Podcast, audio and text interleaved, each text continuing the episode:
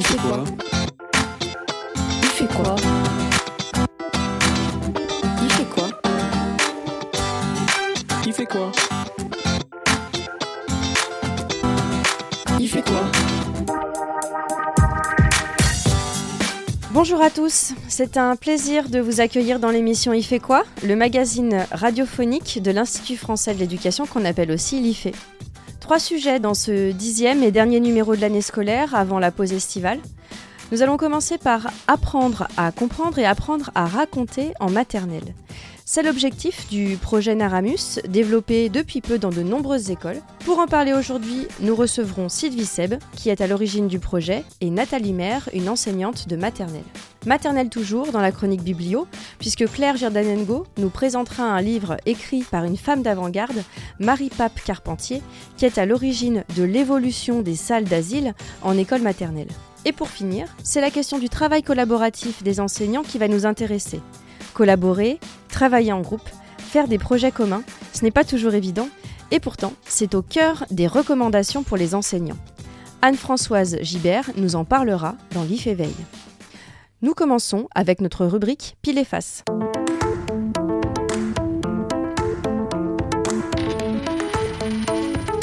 Pile Et face Apprendre à comprendre et apprendre à raconter en maternelle. Voilà l'objectif ambitieux de la méthode Naramus, développée par Sylvie Seb et Roland Guagou en collaboration avec des enseignants de maternelle. La compréhension des histoires est une compétence que les élèves ont parfois du mal à acquérir, et pourtant c'est un atout fondamental et déterminant pour la suite de leur scolarité. Et oui, nous allons voir avec nos invités que raconter une histoire, c'est déjà faire un pas vers la lecture et l'écriture. Nous recevons dans notre studio Sylvie Seb, maître de conférence en sciences de l'éducation à l'université Blaise Pascal de Clermont-Auvergne. Bonjour Sylvie Seb. Bonjour. Alors nous avons la chance de vous avoir au téléphone. Vous êtes l'auteur avec Roland Guagou d'une méthode qui s'appelle Naramus. Et dans le studio, j'ai à mes côtés Nathalie Maire. Bonjour. Bonjour. Alors vous êtes institutrice à l'école maternelle Alain Fournier, située à Lyon 8 en REP+, et vous participez à l'expérience Naramus avec vos élèves. Alors, est-ce qu'on pourrait commencer, Sylvie Seb, par expliquer ce qu'est cet outil Naramus? Alors Naramus, c'est une méthode d'enseignement destinée aux enseignants de maternelle de la petite section jusqu'à la grande section, qui a été co-construit par deux chercheurs, Roland Guagou et moi-même, et 30 enseignants qui exercent en REP+, en maternelle à Clermont-Ferrand. Donc c'est une méthode qui vise à apprendre aux élèves à comprendre les histoires qu'on leur lit et apprendre à les raconter chez eux. Alors en quoi cette méthode est différente des, des, des autres méthodes qui sont employées par les enseignants? J'imagine que tous les enseignants euh, apprennent à leurs élèves à raconter une histoire. Oui, tout à fait. Et d'ailleurs, si vous regardez la méthode, vous verrez que nous avons emprunté beaucoup des savoir-faire des enseignants, ce qu'ils font habituellement dans leur classe. Ce qu'elle a de particulier, cette méthode, c'est qu'elle est justement méthodique, qu'elle ritualise beaucoup les activités et qu'elle permet aux élèves de prendre de plus en plus de contrôle sur leur propre activité de compréhension. Donc cette caractéristique, elle apparaît parce que on vise dans Naramous à proposer un enseignement le plus explicite possible, faire comprendre aux élèves ce qu'ils sont en train de faire et ce qu'ils sont en train d'apprendre. Donc un enseignement explicite pour qu'ils puissent eux, quand ils sont tout seuls, eh bien comprendre de mieux en mieux les histoires qu'on leur raconte. Alors, Nathalie Maire, vous êtes institutrice et vous utilisez cette méthode depuis le mois de septembre. Avant d'utiliser Naramus, comment est-ce que vous faisiez pour faire apprendre à vos élèves pour qu'ils puissent raconter une histoire? Avant, j'utilisais différents types d'activités, différents projets pour pouvoir euh, travailler une histoire dans toutes ses dimensions, à savoir euh, la chronologie, mais aussi euh, essayer aussi de, de, comprendre les différents personnages. Maintenant, ce qui change par rapport à Naramus, c'est que j'avais effectivement peut-être pas ce côté systématique d'utilisation d'un même outil toujours le même à chaque fois, euh, de manière à ce que les enfants s'emparent de stratégies qui leur permettent après de pouvoir mieux raconter et de pouvoir mieux comprendre une histoire. Alors, concrètement, Sylvie Seb, comment est-ce que cette méthode se met en place? Vous nous dites que c'est une méthodologie plus systématique. Est-ce que vous pouvez nous expliquer un peu plus dans le détail? Alors concrètement, eh bien pour chaque album qu'on étudie, évidemment pas les mêmes en petite, moyenne et grande section, eh bien pour chaque album, on va puiser dans ce conseil des pratiques efficaces, hein, dans ce que la recherche a montré, c'est-à-dire quelles sont les activités et les tâches qui font la preuve de leur efficacité, eh bien dans cette littérature scientifique, on va puiser ces activités efficaces et on va les fédérer dans un outil conçu pour chaque album.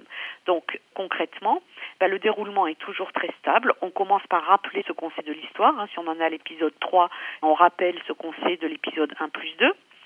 Et puis, on va ensuite étudier le vocabulaire pour lui-même pour l'épisode qui suit, c'est-à-dire qu'on veut que pour aider les élèves à comprendre ce qu'on va raconter et lire, eh bien il y a certains mots et certaines expressions qui méritent d'être enseignés a priori pour faciliter la compréhension.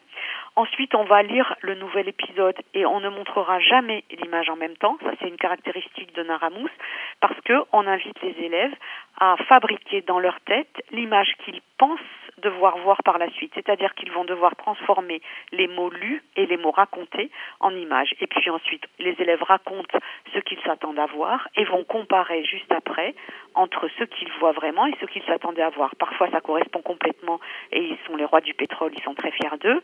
Parfois, l'illustrateur ben, fait preuve d'originalité et ils sont un peu en colère parce que le texte ne disait pas ce que l'illustrateur a montré.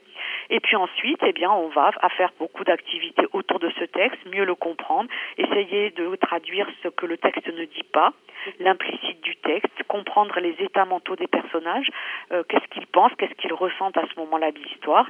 Et puis ensuite, on va jouer l'histoire pour euh, la comprendre de mieux en mieux. La jouer au théâtre, la jouer dans la salle de jeu et la jouer avec des petites figurines et une maquette pour euh, assurer la compréhension de l'épisode. Et puis on raconte tout le début de l'histoire ensemble. Alors vous nous parlez d'explicitation du vocabulaire. Nathalie Mère, comment est-ce que vous faites pour euh, expliquer un mot à des élèves? Alors justement, le processus de Naranumus est très bien fait de ce côté-là puisqu'on montre beaucoup d'images pour représenter un même mot. Par exemple, pour une forêt, on va avoir différents types de forêts, un dessin, une, illustration, une photo, une forêt de séquoia, une forêt de sapin.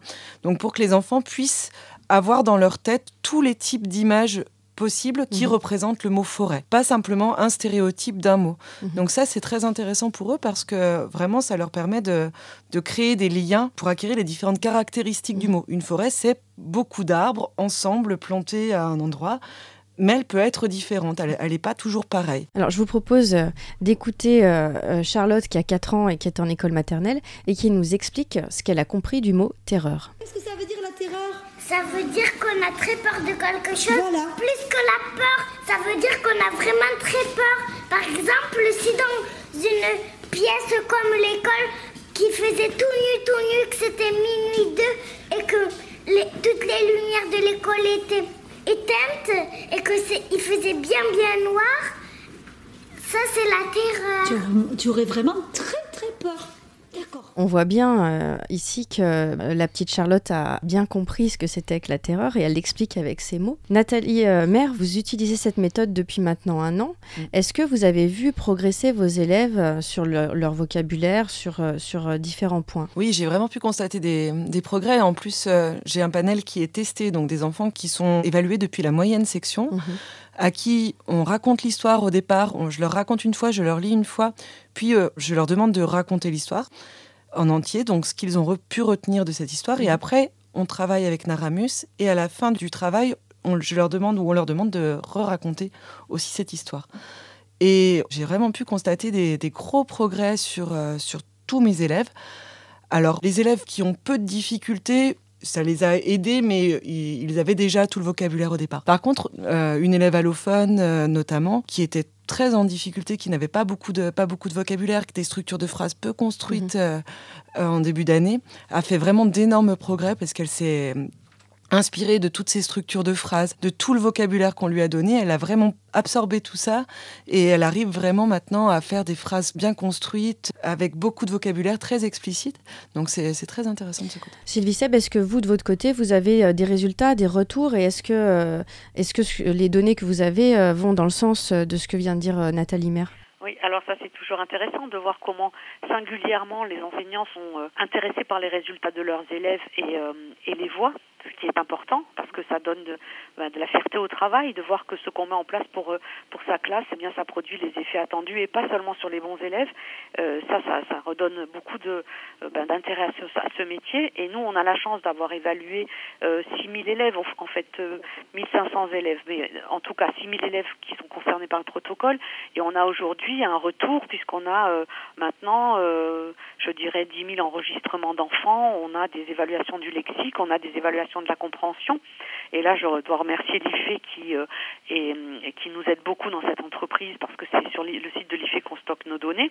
Et donc oui, nos premiers résultats sont extrêmement encourageants puisque quand on regarde les élèves qui ont bénéficié de Naramous pendant une année scolaire l'année dernière et qu'on les compare à des élèves qui ont étudié les mêmes albums qu'eux mais sans Naramous, eh bien on voit l'avantage que les élèves de Naramous ont pris sur leurs camarades et c'est vraiment très impressionnant, à la fois sur la capacité à comprendre, quand on leur pose des questions de compréhension, à la fois sur leur capacité à raconter et aussi sur leur capacité à expliciter l'implicite donc et, le vocabulaire. Là, on a des effets très très forts avec euh, qui sont étudiés d'ailleurs là encore avec l'aide de l'IFE et c'est la thèse d'Isabelle Roubaron qui fait sa thèse sur ces données. Et donc c'est une étude longitudinale.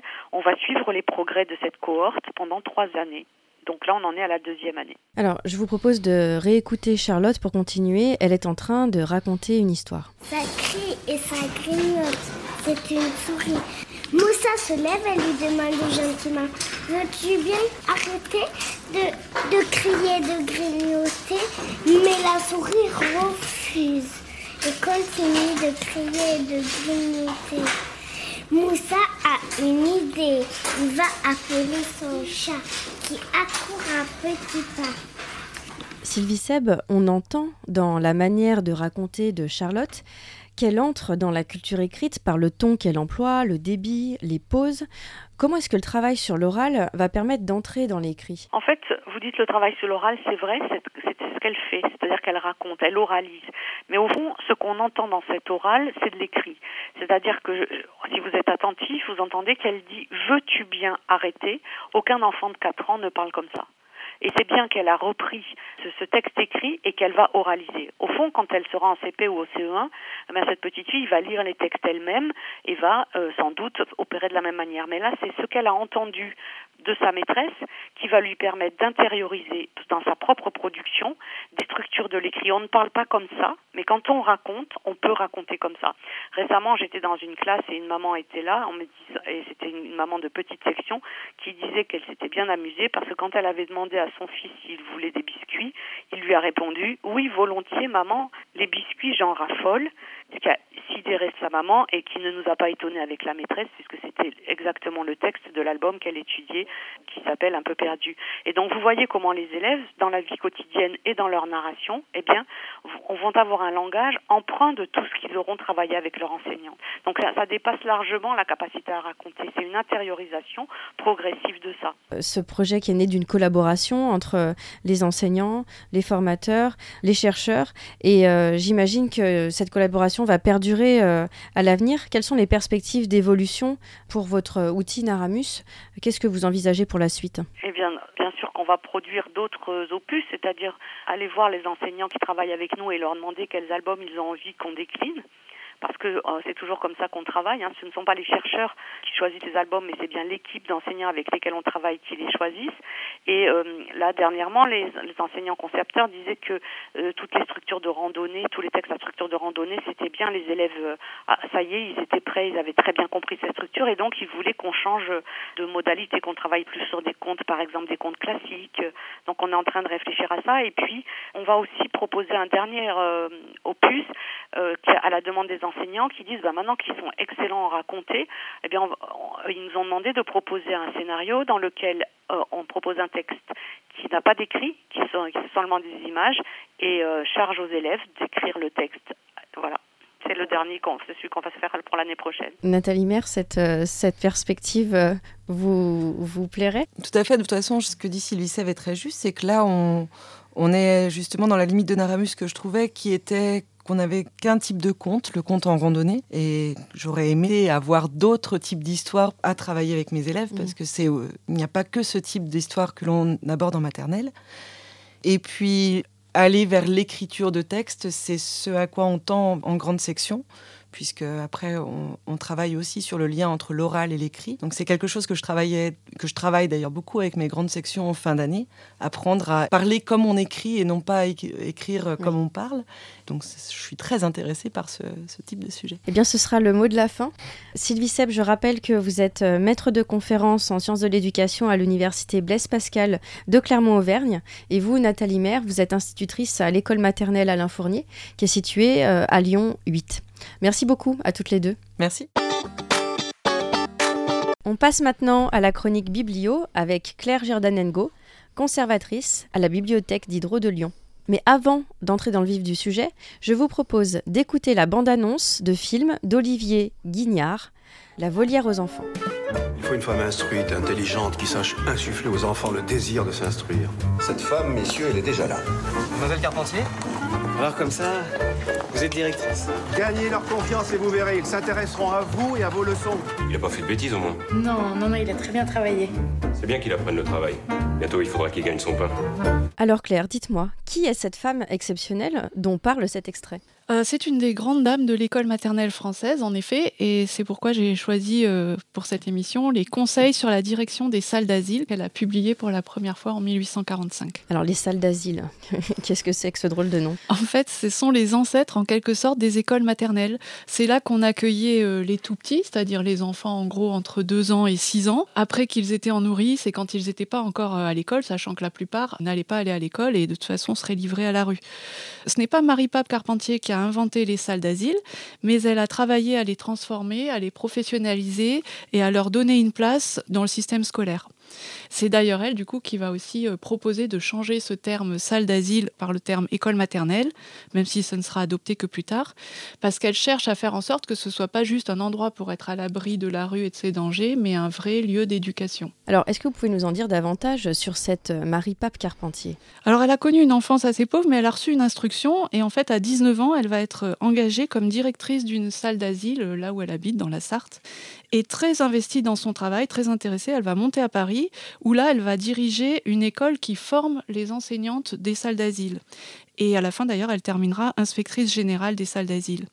Alors, ça peut sembler très simple de présenter un parcours professionnel comme ça pour une dame, mais en fait, pour une femme du 19e, c'est déjà une originalité. Donc, c'est vraiment une femme engagée, une militante. Euh, sa carrière a été très importante pour elle et elle est loin de s'être contentée de rester dans l'ombre de son mari. Alors elle a beaucoup écrit, donc là c'était son premier livre, mais elle a écrit d'autres ouvrages pédagogiques, des livres pour enfants, des poèmes, elle a prononcé des, conférences à la Sorbonne, enfin c'était une femme qui a beaucoup fait. Alors en quoi ce livre qu'elle a écrit est important? Alors c'est son premier livre, c'est peut-être pas le plus intéressant qu'elle ait écrit, mais c'est celui qui l'a fait connaître et qui va lui permettre de donner toute son envergure.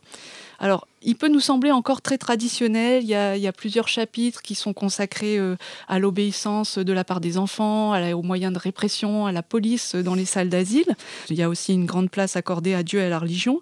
Mais par contre, on y sent déjà les, fondamentaux des méthodes qu'elle va mettre en œuvre, en particulier euh, l'attention et l'affection même pour les enfants, l'empathie avec ces enfants dont la plupart sont très pauvres, la prise en compte du fait qu'ils n'ont pas la même maturité intellectuelle, par exemple entre 3 ans et 5 ans, et du coup une organisation de la journée qui va tenir compte de ces différences.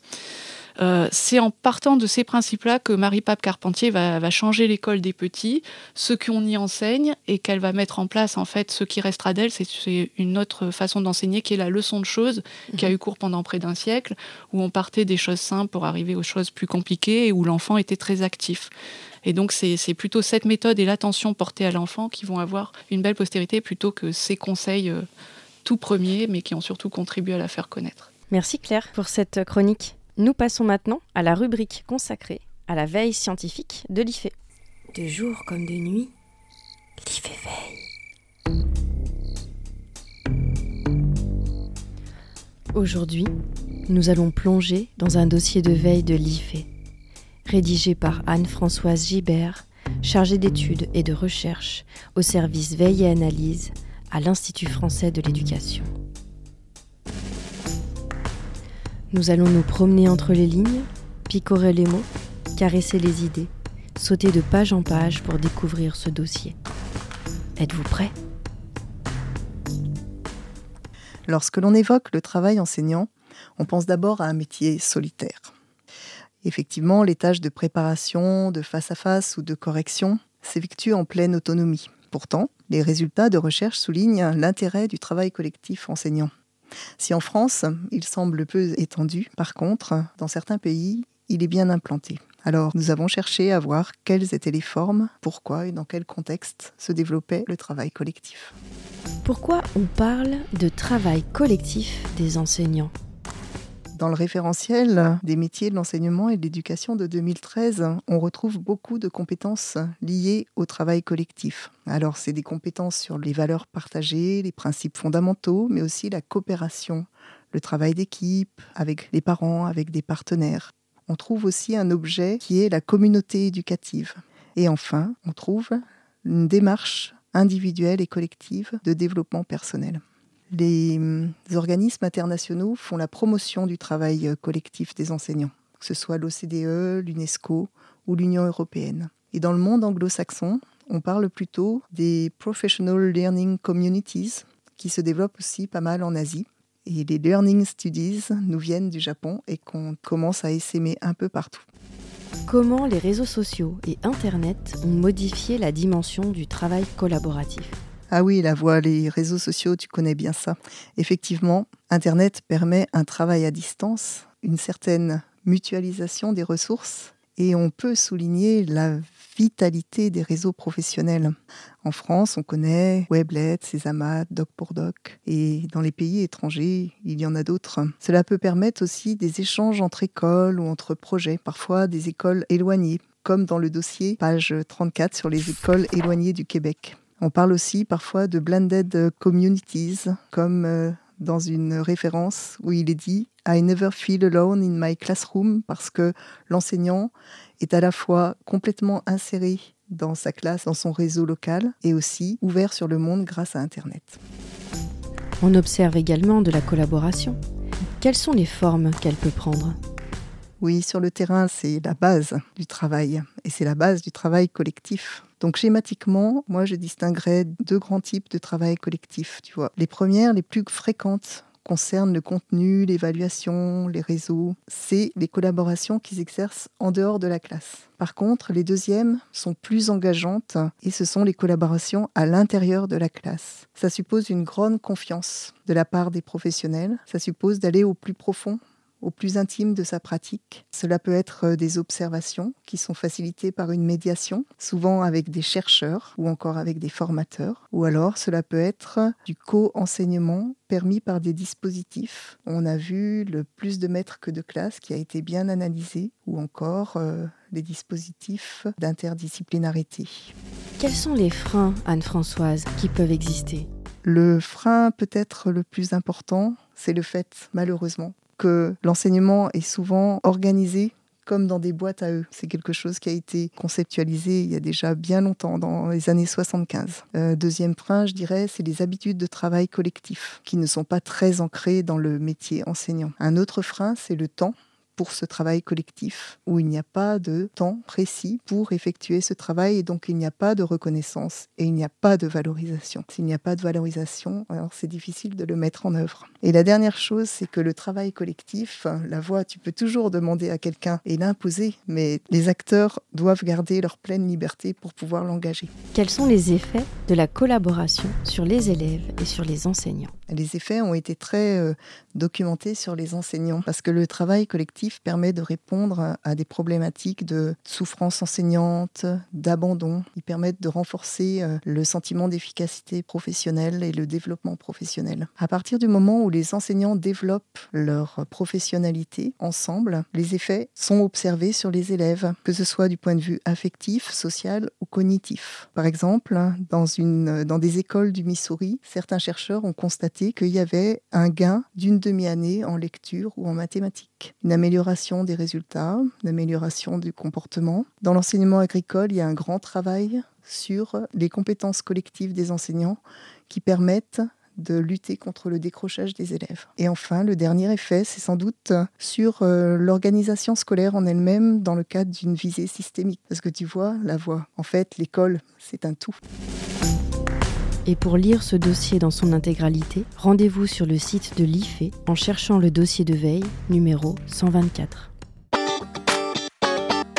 C'est la fin de cette émission. Merci à tous. À la technique, comme d'habitude, Sébastien Boudin. Merci à Diane Béduchot qui a collaboré à la préparation de cette émission euh, Il fait quoi Vous pouvez retrouver toutes les informations sur les sujets abordés dans cette émission sur le site de notre web radio Cadécole à l'adresse suivante ife.ens-lyon.fr slash cadécole. C'est la dernière émission de cette année scolaire. On se retrouve en septembre pour la prochaine émission Il fait quoi Merci beaucoup de nous suivre et d'être de plus en plus nombreux à nous écouter. N'hésitez pas pendant l'été à écouter ou à réécouter nos trois émissions. Ça manque pas d'air si vous souhaitez avoir des informations sur une recherche en éducation. Le micro est dans la classe pour découvrir des projets pédagogiques ambitieux au plus près des élèves et des enseignants. Et bien entendu, notre magazine y fait quoi? À très vite